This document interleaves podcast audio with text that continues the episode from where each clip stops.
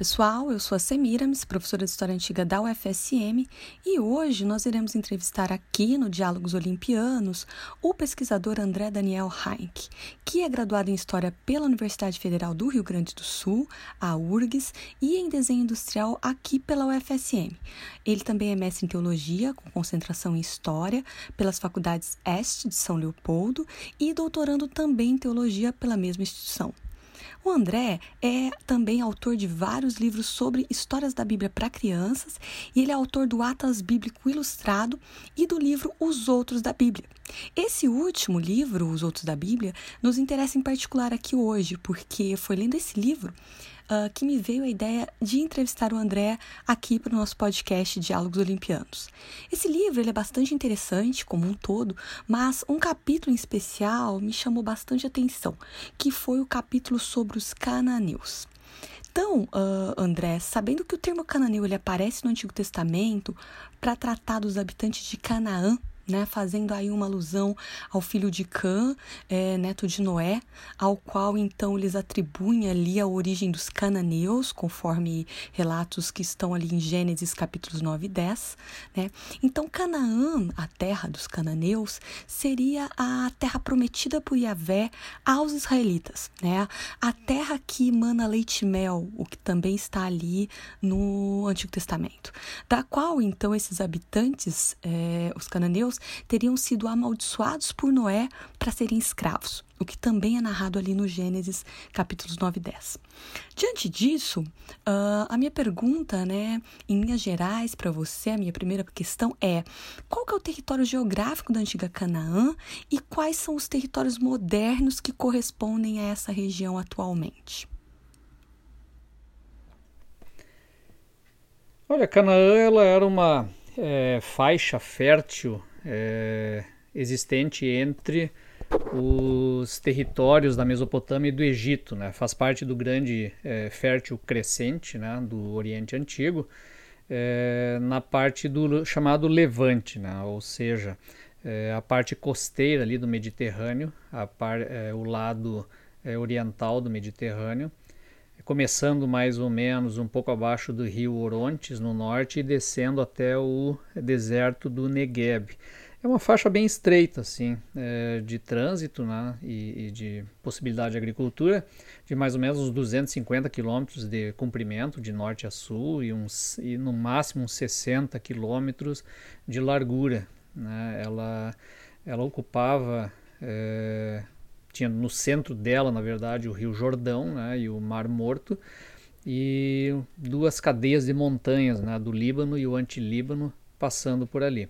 A parte mais norte dele era bem mais é, produtiva, né, com o grande vale do Jezreel ali. É, no entorno também ali do chamado Mar da Galileia ou é, é, de Tiberíades, né? E a parte sul mais seca e montanhosa, né? É, mais propícia para a produção de oliveiras e, e produções de sequeiros, é produção mais de montanhas, né? É, essa, esse território, que é, que é relativamente pequeno, ele funcionava como uma espécie de elo de ligação por terra entre então a Mesopotâmia, passando pela Síria, aí passava por Canaã e aí chegava até o, o Egito. Né? É, eles corresponderiam hoje mais ou menos ao que seria o Líbano e o atual Estado de Israel e pegando uma pequena parte da Jordânia. Né? Então esse é o, é o que seria a Canaã nos tempos atuais. Bem, André, mas de maneira geral, quem que eram os cananeus em termos culturais e políticos, segundo os estudos históricos? Bom, os cananeus é, é, era, uma, era um termo genérico que se dava para todos os povos que viviam no território de Canaã. Eles não eram necessariamente uma mesma grande etnia, né? não eram um, um país, uma ideia de, de reino. É, a exemplo da Mesopotâmia, né? eles eram várias cidades-estados separadas uma das outras, né, independentes, muitas vezes em guerra entre eles, só que numa escala muito menor. Né? Enquanto a Mesopotâmia você tinha grandes cidades, né, e em alguns casos de desenvolvimento aí de algumas centenas de milhares de habitantes, né? Canaã não. Canaã ele acabou é, desenvolvendo cidades muito menores pela simples razão da própria capacidade produtiva, né? É, Canaã ela, ela não, não tem grandes rios como o Egito e a Mesopotâmia, né? Que tem o Nilo o Tigre e o Eufrates, né, que permitiam uma agricultura de alta produção, né, por causa da, do uso então em irrigação e, e, sistemas de drenagem e tal. E no caso de Canaã não, Canaã ela, ela né, não tem rios para fazer essa, esse, esse ofício de agricultura e dependia quase que exclusivamente da chuva, né. Então é, acabava tendo uma, uma produção bem mais restrita e bem mais autossuficiente, né? mais para uma produção local. Né? Nesse caso, né, é, acabou desenvolvendo então cidades muito menores e muito mais ligadas também ao pastoreio né? Então você tinha cidades, eles tinham cidades né, é, bem menores, aí de 5 mil habitantes, 7 mil, algumas assim atingiram um desenvolvimento maior, com até 20 mil habitantes, mas é, muito menores, então com uma administração centralizada, um rei da cidade, né? e ao seu entorno, então, esse campesinato, de certa maneira, submetido a essa, a essa monarquia citadina. Isso nos períodos mais antigos, né? o século XIV é, até o XII, é, antes é, de Cristo. Né? O século XII, então, nós temos o século aí da, das grandes transtornos e migrações de povos do mar, e, né, a queda do Império Micênico e e a série de configurações desse século XII, né, uma espécie de idade das trevas do mundo antigo, né, e, e ali em diante, depois disso, Canaã então sofreu também um abalo nisso aí, né, nesse processo dessa, de, dessa grande, é, de certa maneira, urbanização com o controle de aldeões ao seu redor, né, então cidades decaíram muito né, nesse, nesse período, a partir do século XII e XI, e acabou ficando ainda mais fragmentado que antes. Né? Como eles eram cidades muito menores, estavam no caminho desses impérios, então geralmente Canaã estava submetido ou a egípcios ou ao norte, inclusive hititas estiveram também nesse, nesse território, né, dominando em condição de vassalagem essas, esses reinos cananeus. Então eles eram é, é, bastante frágeis comparados com os grandes impérios né, do Oriente. A exceção deles eram os cananeus do litoral, que eram os fenícios. Né? Então, os fenícios, tendo o mar à sua frente, acabaram desenvolvendo uma, uma grande navegação e se tornaram os grandes navegadores da antiguidade. Mas, essencialmente, são basicamente os mesmos. Né? Cananeus e fenícios fazem parte desse caldo cultural muito próximo que se formou é, nessa região de Canaã. Inclusive esses povos todos, eles falavam umas línguas, língua próxima, uma língua semítica próxima. Então, a partir do proto-cananeu se desenvolveu então as línguas cananeias, assim, o, o fenício, é, a própria língua de Ugarit, ah, o hebraico desse, deriva desse mesmo proto-cananeu e o aramaico também, né? São as línguas que derivam então desse, desses grupos é, cananeus da terra de Canaã. Né? Então são, são, nós estamos falando de vários que são acabam sendo chamados de cananeus, mas não, não se pensa em nenhum momento numa espécie de é, formação estatal abrangente de um país dali, né? André, e entre os elementos do panteão cananeu, os documentos, em especial aí os textos da cidade fenícia de Ugarit, eles vão destacar para a gente a figura de El, né, da divindade de El e da divindade de Baal. É, você poderia falar para a gente um pouco sobre essas divindades, apontando aí em especial a ligação delas com Yahvé, né, o Deus dos israelitas?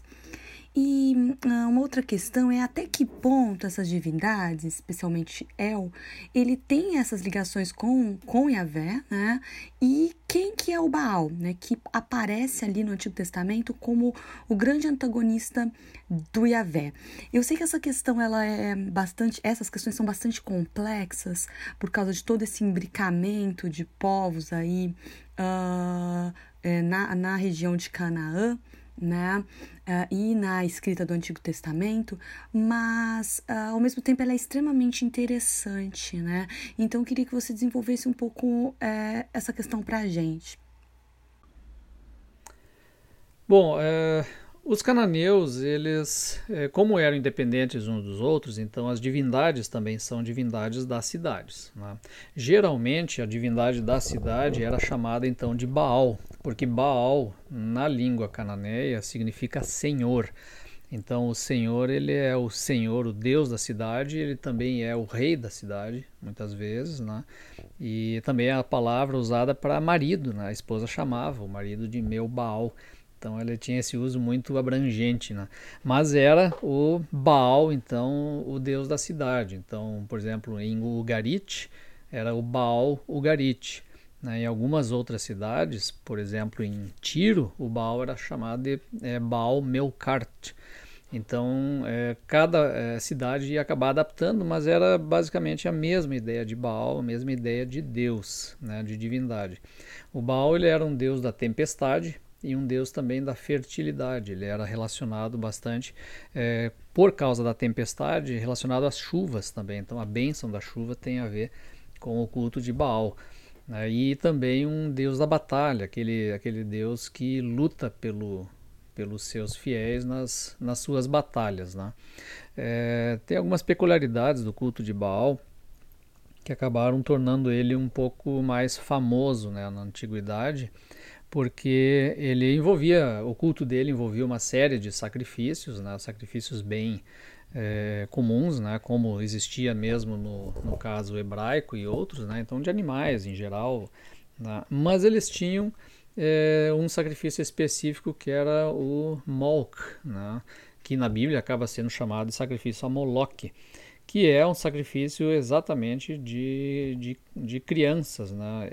A, a, grande, a grande peculiaridade desse, desse sacrifício é que ele era é, que tornava ele diferente de certa maneira de outras culturas é que você sacrificava um membro da própria família, né?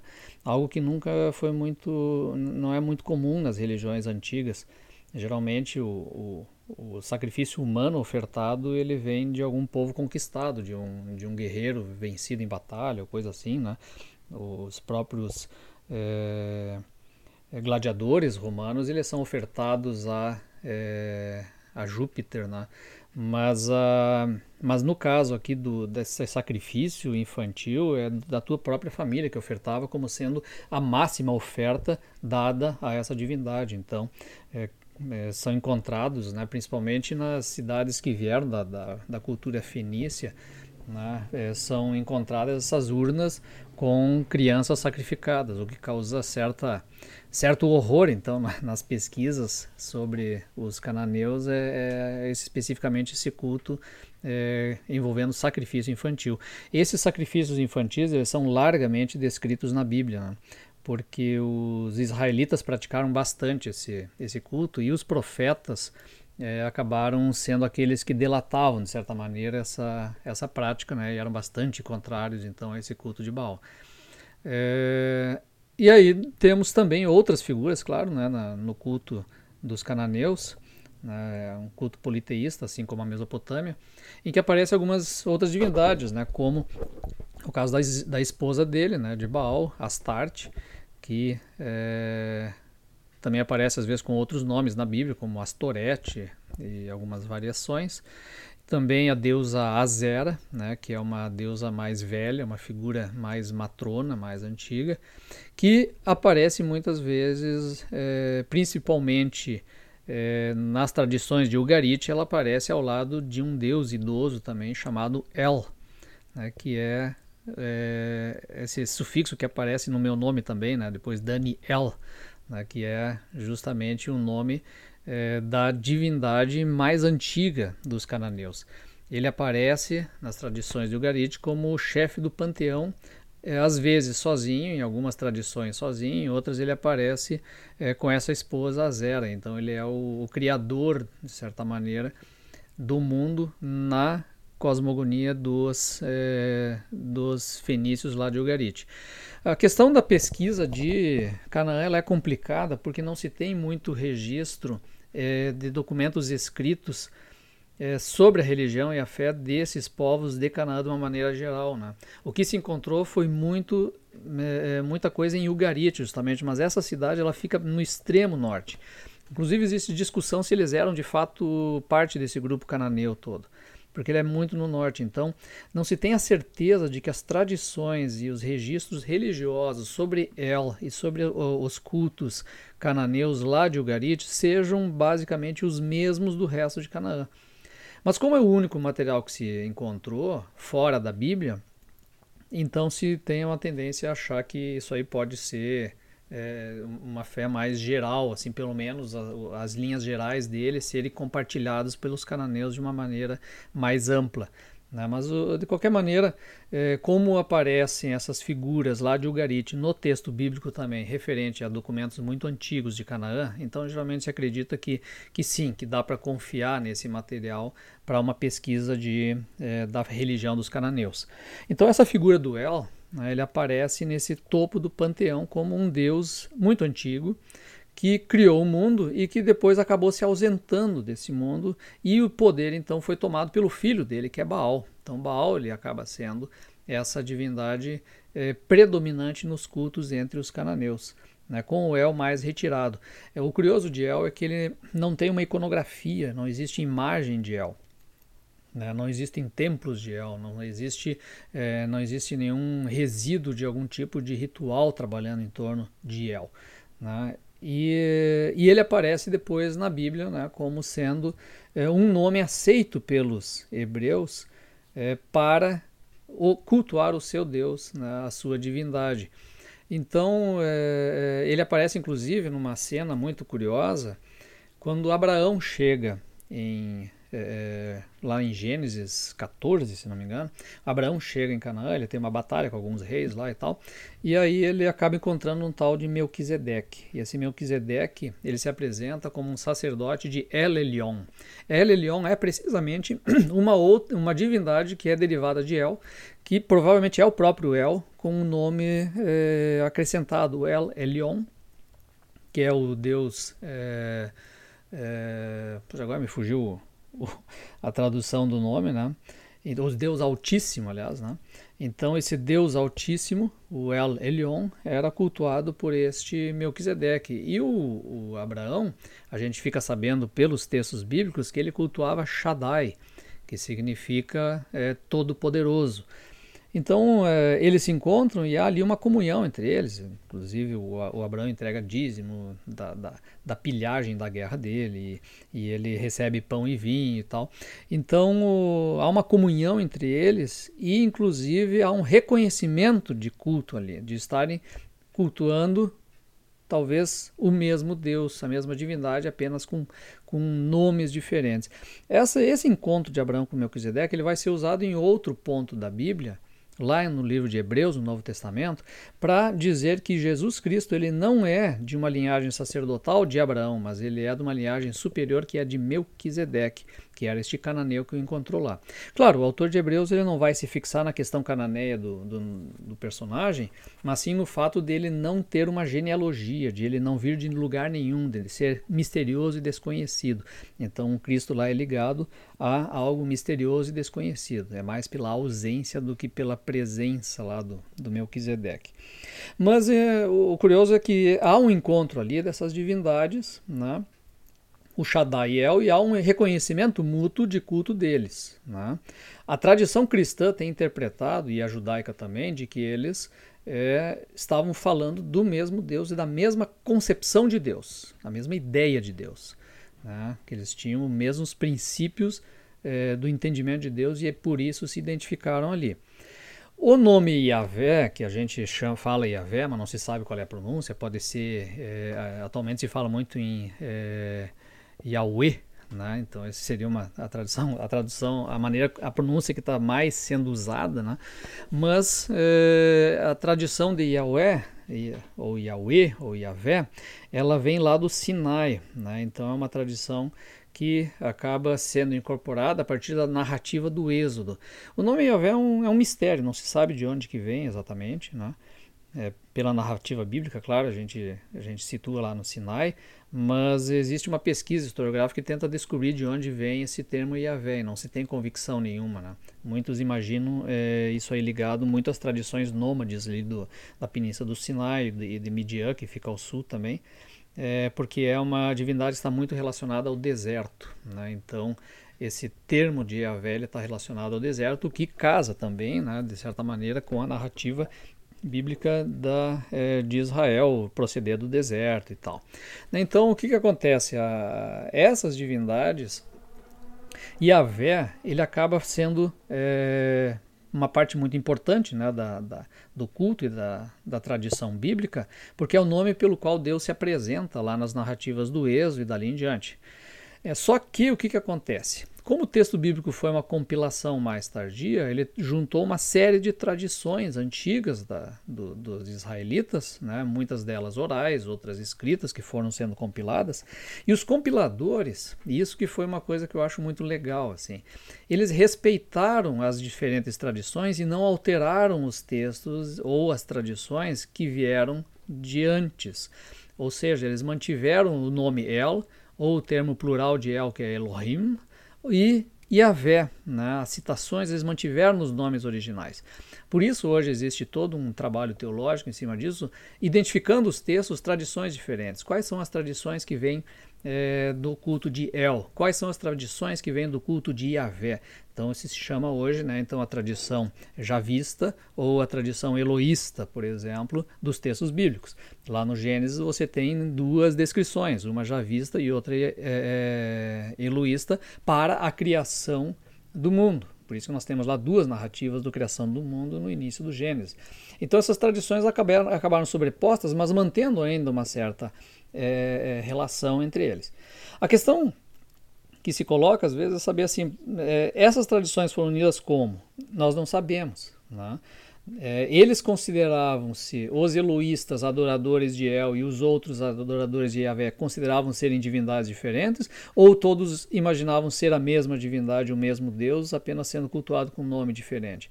Não sabemos, né? a gente não sabe o que, que, se, o que, que acontece ali. O fato é que nós temos né, é, adoradores de Yahvé com os nomes, né, com o sufixo de El, de Deus. Né? Então, você ter um personagem como Daniel orando a Yahvé, é muito provável que estejamos é, tratando sim os dois é, como, como, nomes diferentes da mesma divindade. Né? Então, não, é, eu, eu, pessoalmente acho que sim, eu acho que eles entendiam como sendo todos a mesma divindade. Esses dois, El e Avé, ou esse um só, né? El e Avé, é, ele está em contraposição lá em Canaã a Baal, justamente. Né? Então, Baal é, de certa maneira, o grande é, opositor de Yahvé e Yahvé é opositor de Baal em Canaã. Isso vai perpassar todas as páginas do período né, de juízes até o final da monarquia, lá ao longo de toda a história de, é, de Israel no Antigo Testamento. Né? O baalismo é combatido até com violência em alguns momentos, né? na, na, eliminação deste culto é, do meio dos israelitas. Ah, acho que a figura, a passagem que mais exemplifica esse, esse conflito é o texto famoso de Elias, né? quando ele convoca então os é, sacerdotes de Baal para invocarem então a divindade lá no Monte Carmelo, né, que fica no extremo norte, já na fronteira com a Fenícia, e o Baal é um deus tipicamente fenício, né? Então ele convoca lá para fazer então os dois altares e, e aí o, ele sacrifica um animal em cada altar, diz ah, agora vamos clamar a Deus e o Deus verdadeiro vai responder com fogo e vai fazer pegar fogo e queimar então a oferenda. Então, segundo o relato bíblico, não acontece nada com Baal e o, o próprio Elias fica tirando sarro ali. Ele, ele diz: Ah, será que Baal está dormindo? Será que saiu viajar e tal? E aí, no final das contas, ele ora para Yahvé, Yahvé responde e queima tudo, né? E então é, estaria ali uma prova científica de que esse é o Deus verdadeiro. Né? Ele fez uma, uma experiência científica diante de todos, com um experimento, inclusive.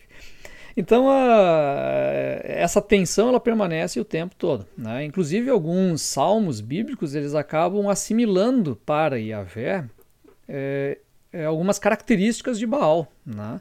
Então o Deus da tempestade, aí diz que Deus Yahvé vem cavalgando sobre as nuvens, ele traz a tempestade, a tempestade o precede, ele acaba assimilando características também né, é, do, é, da guerra, né? ele é o Deus que vence as batalhas e tal. Então há uma tensão permanente né, no conceito de Deus de Yahvé e Baal, que vai se resolvendo na Bíblia né, com a supremacia, no final das contas, de Yahvé. Né? O Baal ele continua sendo adorado durante muito tempo, até dentro do Império Romano ele continua sendo adorado, né? mas é, Yahvé ele vai, de certa maneira, sendo fixado nessa tradição religiosa é, lá dos é, hebreus. Né? E por fim, André, uh, quais conselhos você daria a uma jovem ou a um jovem estudante de história ou mesmo de teologia e áreas afins que gostaria de iniciar esses estudos é, acadêmicos sobre povos como os cananeus e demais povos aí que aparecem nos textos da Bíblia?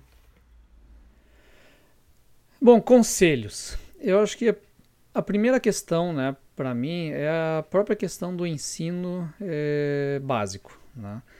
Se você teve boas aulas de história no ensino fundamental e no ensino médio, a metade do caminho para o estudo desses povos antigos você já fez. Né? Até para quem vai estudar a Bíblia, estudar esses povos da Bíblia.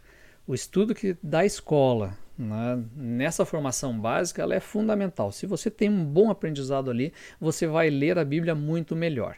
Isso foi uma das coisas para mim que foram muito boas. Né? Eu tive uma boa escola né, é, é, estadual que eu estudei, tinha uma boa professora de história, aprendi coisas muito legais e várias coisas na Bíblia para mim chamavam muita atenção por causa do conhecimento na história.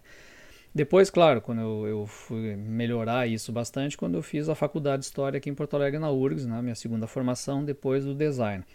Mas a, a história, ela me ensinou muito a ler o texto antigo e ler este, este texto bíblico. Né? Muitas coisas para mim se tornaram muito mais claras a partir desse conhecimento da história.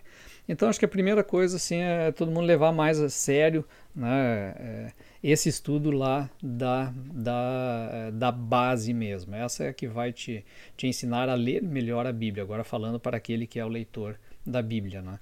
É, e neste caso, estou falando para estudantes de história, então que também né, deem atenção quando forem professores aos estudos de antiguidade, que são muito importantes. Né? Às vezes o pessoal acha, ah, não, não interessa mais, mas não, a base do que nós temos hoje como sociedade, como, como mundo, ele procede lá de boa parte dos princípios surgir na antiguidade, isso deve ser visto com mais profundidade. Né? E em termos de conselhos, né, para quem é, vai estudar, é, eu gostaria de, de que as, essas áreas, né, as duas áreas, eu acabo trabalhando com as duas, que é a de teologia e história, eu acho que elas deveriam se olhar com um pouco mais de cuidado e um pouco mais de é, respeito uma pelas outras. Né? Eu, gosta, eu gosto de me colocar numa posição de fronteira, de estar é, como uma espécie de ponte de diálogo entre essas áreas. Né? A história, para mim, ela foi fundamental para entender muitas coisas do próprio texto bíblico e na própria teologia ela tem sido muito importante. Eu gosto de pensar como historiador, eu gosto da, da, da investigação da história e tal.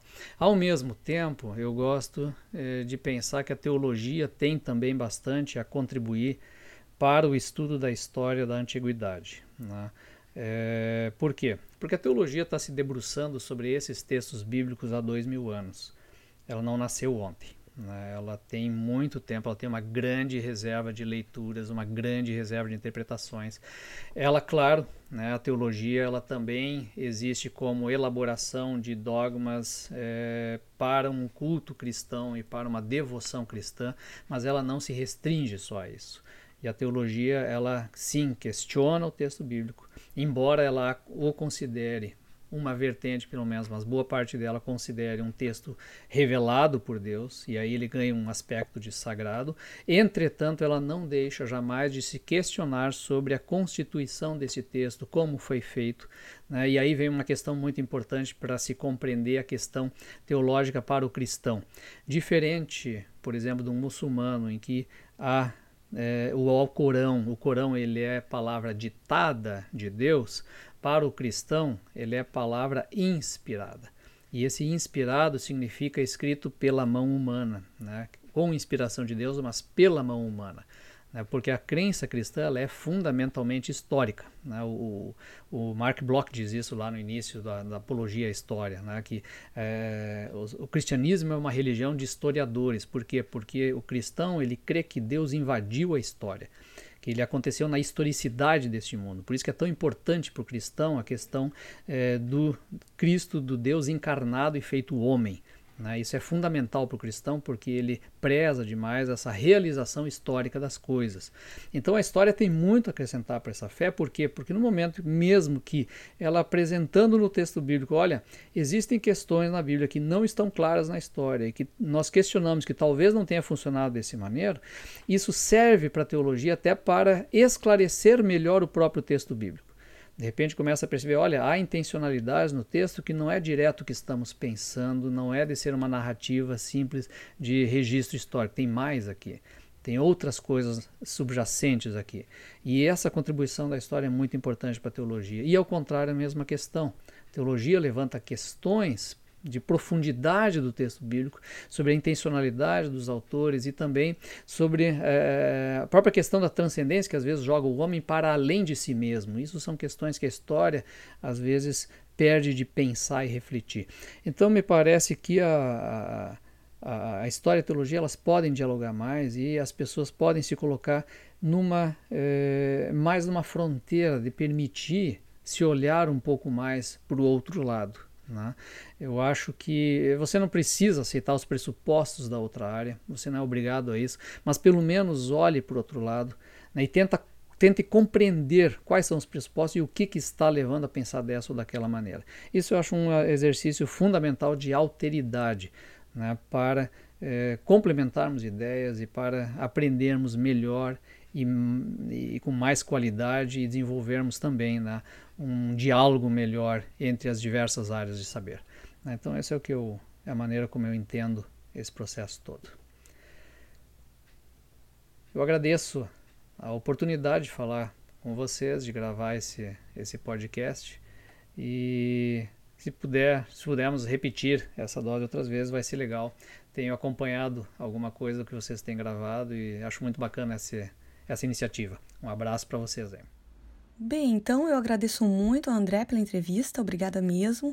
Eu sei que você está passando por um momento de trabalho intenso, escrevendo a tese de doutorado, escrevendo um livro novo, então eu desejo muito sucesso nos seus trabalhos. É, obrigada por você ter tirado um pouco do seu tempo para nos conceder essa entrevista e fica a dica de leitura do livro Os Outros da Bíblia, publicado pela editora Thomas Nelson Brasil, para quem quiser conhecer melhor o trabalho do André. E obrigada mesmo a todas também e todos que nos ouviram até aqui. Um agradecimento especial à minha orientada de iniciação científica, Vitória Brum Vargas, que junto comigo tem trabalhado nas edições dos nossos podcasts. Lembrando aí também que o Diálogos Olimpianos é um podcast produzido pelo GEMAN, o grupo de estudos sobre o mundo antigo mediterrâneo da UFSM. E até o próximo Diálogos Olimpianos.